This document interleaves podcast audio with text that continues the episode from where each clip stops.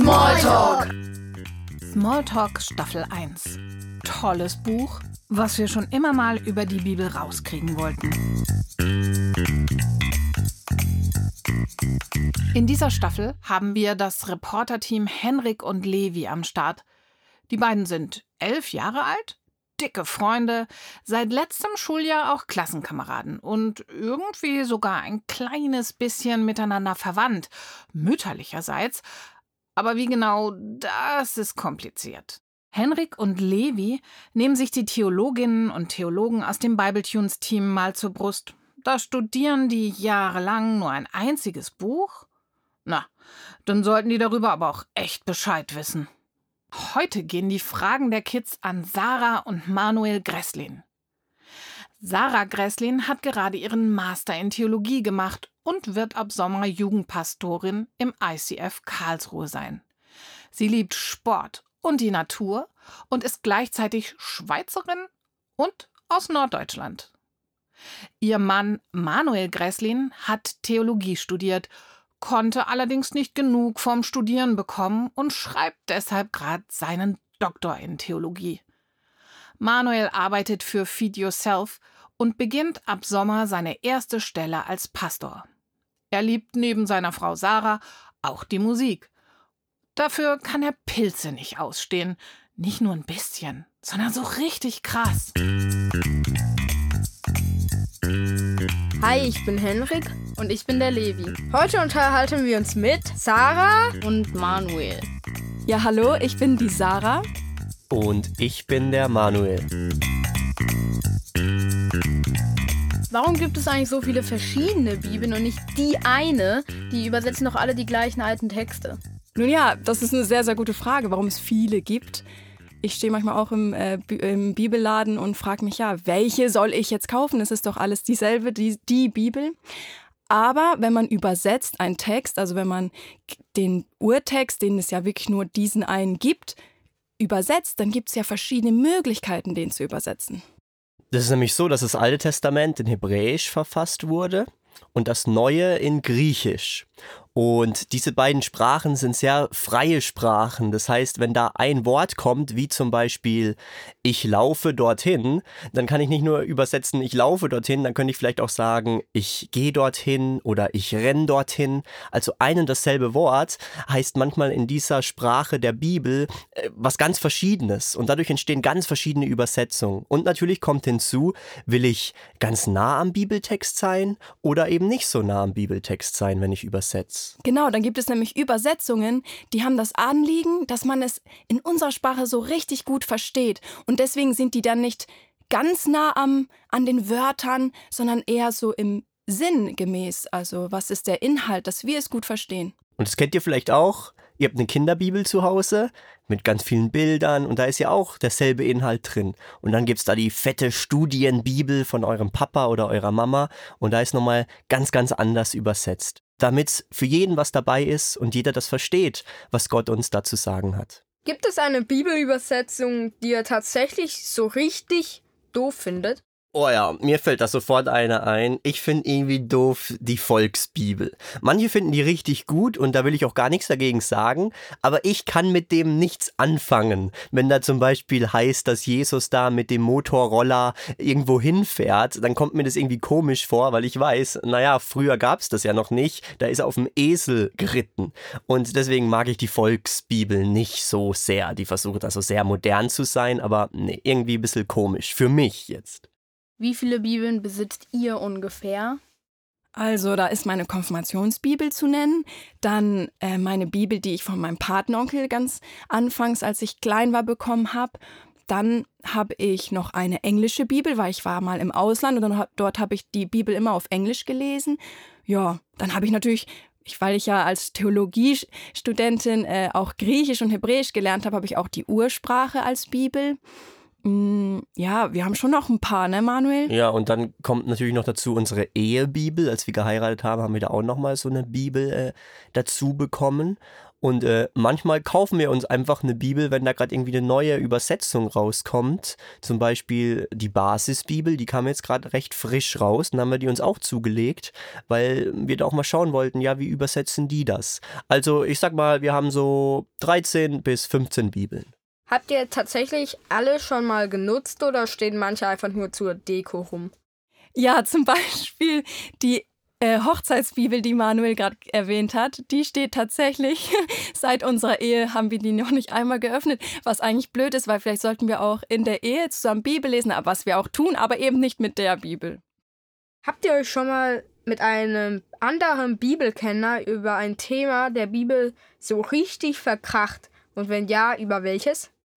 Verkracht jetzt vielleicht nicht so sehr, dass man so richtig sich gestritten hat und wir immer noch im Streit zusammen sind, aber ich habe schon gemerkt in meinem Studium, da gab es diese Frage, ist alles vorherbestimmt? Ist alles von Gott so bestimmt? Zum Beispiel, in diesen Kindergarten wirst du gehen, in diese Grundschule wirst du gehen, danach wirst du diese Ausbildung machen, diesen Beruf und dann wirst du den und den heiraten.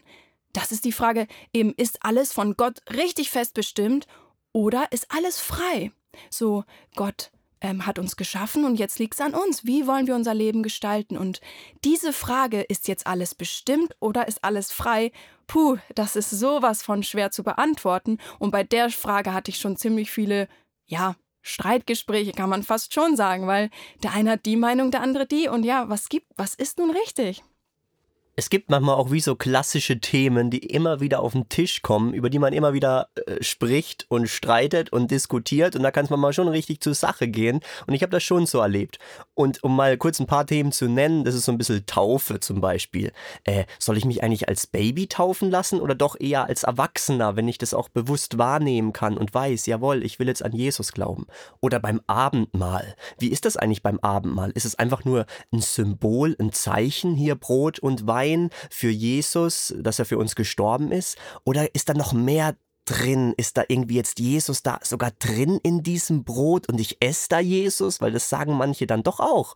Und ein weiteres Thema ist vielleicht auch Frauen. Dürfen Frauen predigen? Äh, ja oder nein? Und ohne euch jetzt dann eine Antwort zu geben, weil ihr merkt, das sind wirklich auch heiße Eisen und heiße Themen und ich bin da selbst auch noch nicht mal fertig, was ich dazu denken soll.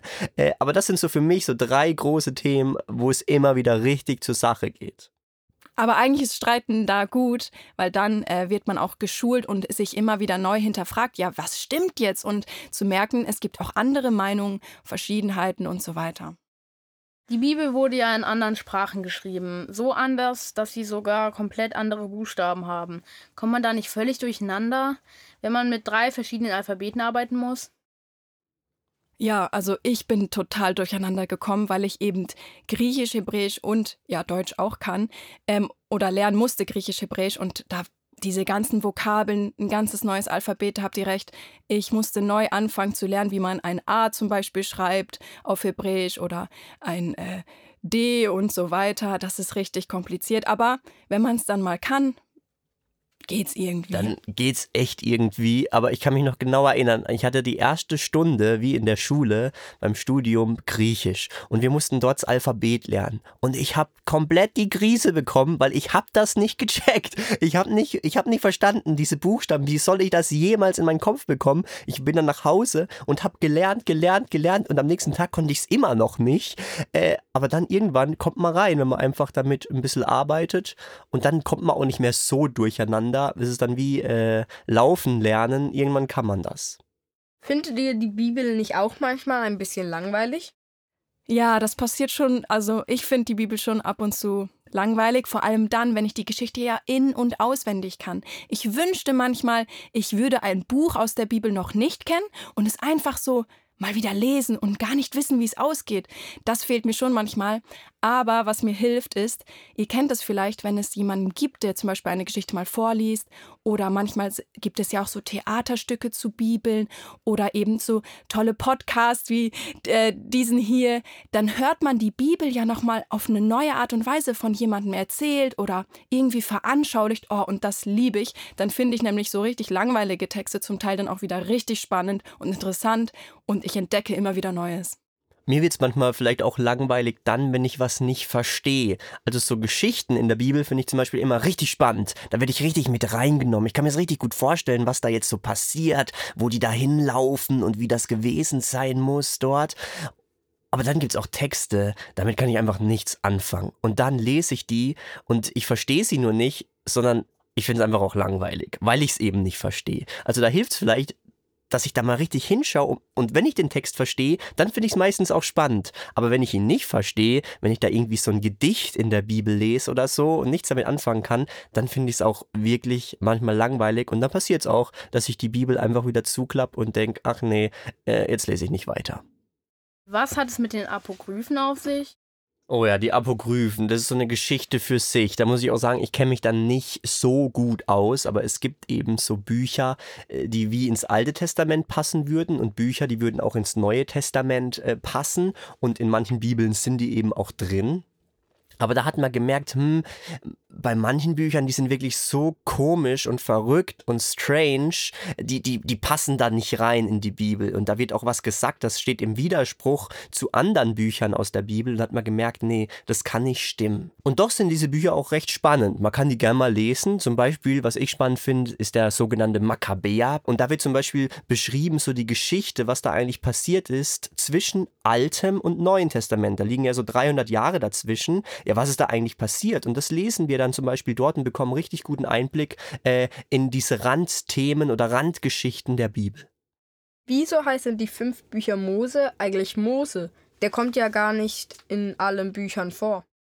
Das liegt, glaub, vor allem daran, weil man davon ausgeht, dass Mose diese Bücher geschrieben hat. Äh, das ist so eine alte Tradition in jüdischen Büchern, die sehr, sehr alt sind, wo eben ausgesagt wird, Mose hat diese Bücher äh, geschrieben. Und selbst in den Mose-Büchern selber, in diesen fünf Büchern, sagt Mose von sich, äh, dass er das aufgeschrieben hat. Und deshalb heißen diese Bücher fünf Bücher Mose. Kennt man als Theologe eigentlich die ganze Bibel auswendig? Also ich schon. Nein. nee, Spaß. Nee, natürlich nicht. Auch wenn ich es vielleicht gerne mehr können würde. Ich kenne ein paar äh, Dinge und Verse, vielleicht sogar ein ganzes Kapitel auswendig, aber auf gar keinen Fall alles. Leute früher haben das gekonnt. Mhm.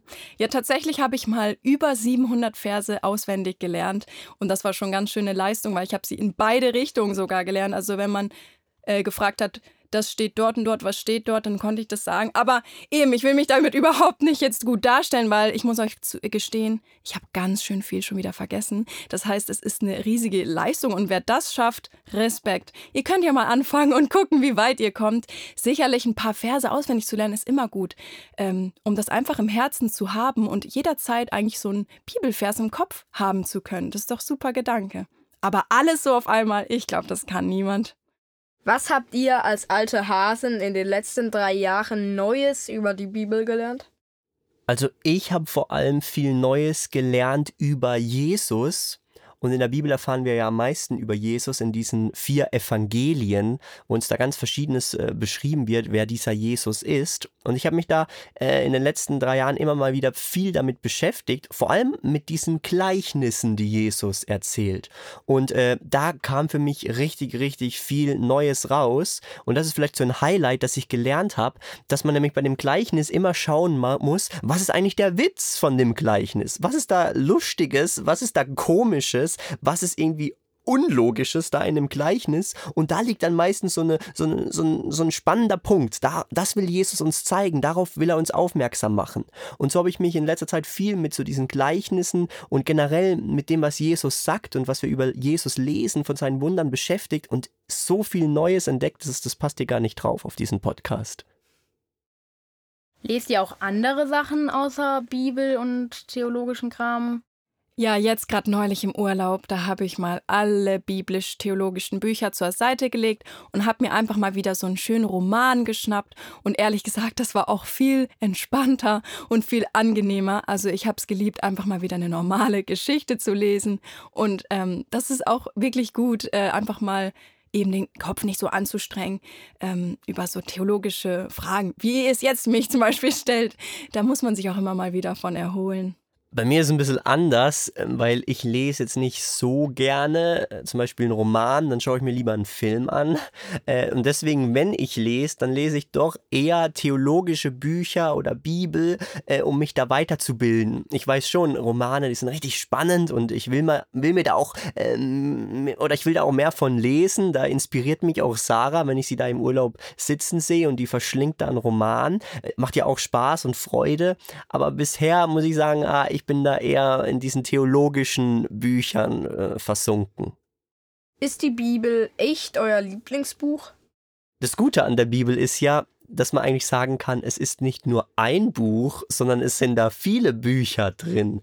Äh, und deswegen ist die Bibel schon äh, mein Lieblingsbuch, äh, auch wenn ich äh, sagen kann, ja nicht alles, was in der Bibel steht, äh, ist jetzt so mein absolutes Lieblingsbuch, aber es gibt da solche Schätze in der Bibel, die, die wirklich so mein Lieblingsbuch sind, die ich wirklich sehr mag und sehr schätze. Zum Beispiel eben äh, das Johannesevangelium, das, das liebe ich wirklich so sehr, dass ich sagen kann, ja, das ist wirklich mein Lieblingsbuch oder gehört zumindest zu einem von vielen dazu, von vielen Lieblingsbüchern.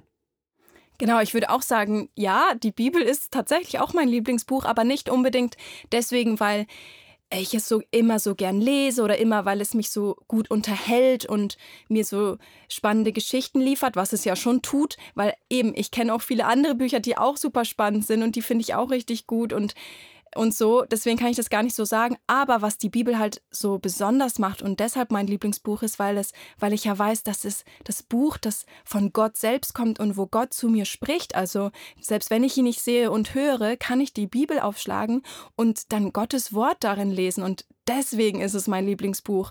Und äh, egal ob jetzt die Geschichten zum Teil langweilig sind, lange oder auch ja nicht so gut verständlich, weiß man trotzdem, das ist ein ganz besonderes Buch. Ja, und deswegen würde ich sagen, ist es mein Lieblingsbuch. Gibt es ein Buch in der Bibel, was ihr gerne einfach rauswerfen würdet? Äh, ja, das ist das Levitikus-Buch. Das ist dieses dritte Buch Mose.